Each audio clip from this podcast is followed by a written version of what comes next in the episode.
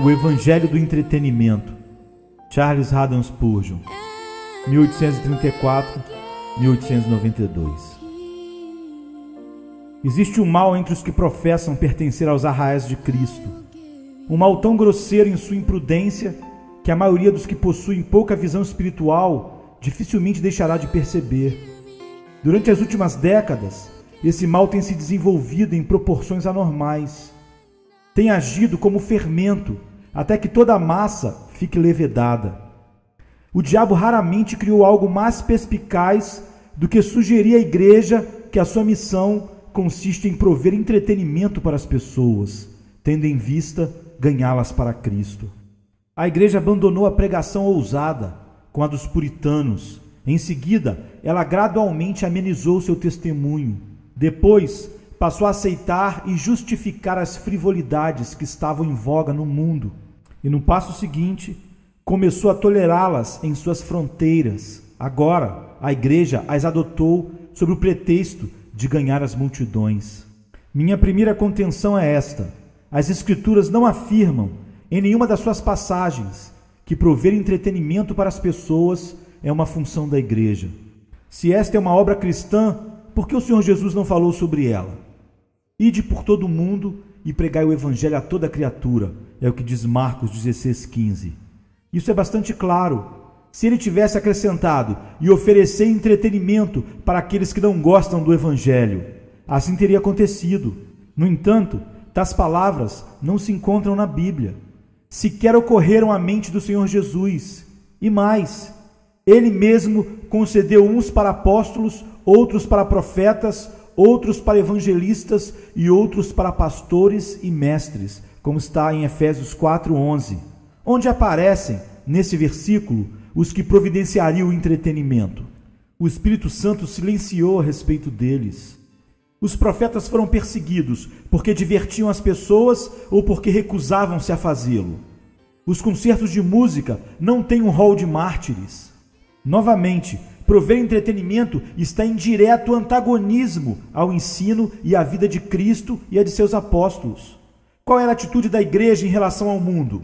Vós sois o sal, não o docinho. Serão o sal, algo que o mundo desprezará. Pungente e curta foi a afirmação do nosso Senhor: Deixa aos mortos o sepultar os seus próprios mortos. Lucas 9,60. Ele estava falando com terrível seriedade. Se Cristo houvesse introduzido mais elementos brilhantes e agradáveis em seu ministério, teria sido mais popular em seus resultados, porque seus ensinos eram perscrutadores. Não o vejo dizendo, Pedro, vá atrás do povo e diga-lhes que teremos um culto diferente amanhã, algo atraente e breve, com pouca pregação, teremos uma noite agradável para as pessoas. Diga-lhes que com certeza realizaremos esse tipo de culto. Vá logo, Pedro, temos de ganhar as pessoas de alguma maneira. Jesus teve compaixão dos pecadores, lamentou e chorou por eles, mas nunca procurou diverti-los. Em vão pesquisaremos as cartas do Novo Testamento a fim de encontrar qualquer indício de um evangelho de entretenimento. A mensagem das cartas é: retirai-vos, separai-vos e purificai-vos. Qualquer coisa que tinha aparência de brincadeira, evidentemente, foi deixado de fora das cartas. Os apóstolos tinham confiança irrestrita no Evangelho e não utilizavam outros instrumentos.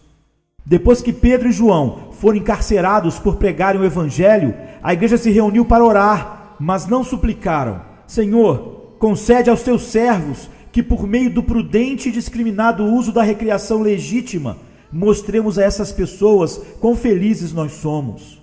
Eles não pararam de pregar a Cristo, por isso, não tinham tempo para arranjar entretenimento para seus ouvintes. Espalhados por causa da perseguição, foram a muitos lugares pregando o Evangelho. Eles transtornaram o mundo.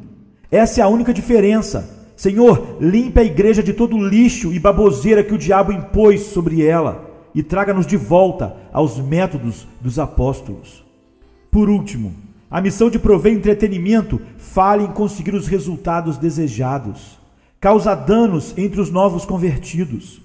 Permitam que falem os negligentes e zombadores que foram alcançados por um evangelho parcial, que fale os cansados e oprimidos que buscaram paz através de um concerto musical. Levante-se fale o alcoólatra para quem o entretenimento na forma de drama foi um elo no processo da sua conversão verdadeira?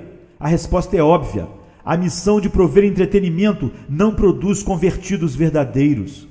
A necessidade atual para o ministro do Evangelho é a instrução bíblica fiel, bem como a ardente espiritualidade.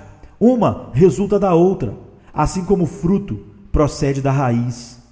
A necessidade de nossa época é a doutrina bíblica, entendida e experimentada de tal modo que produz devoção verdadeira no íntimo dos convertidos. Amém.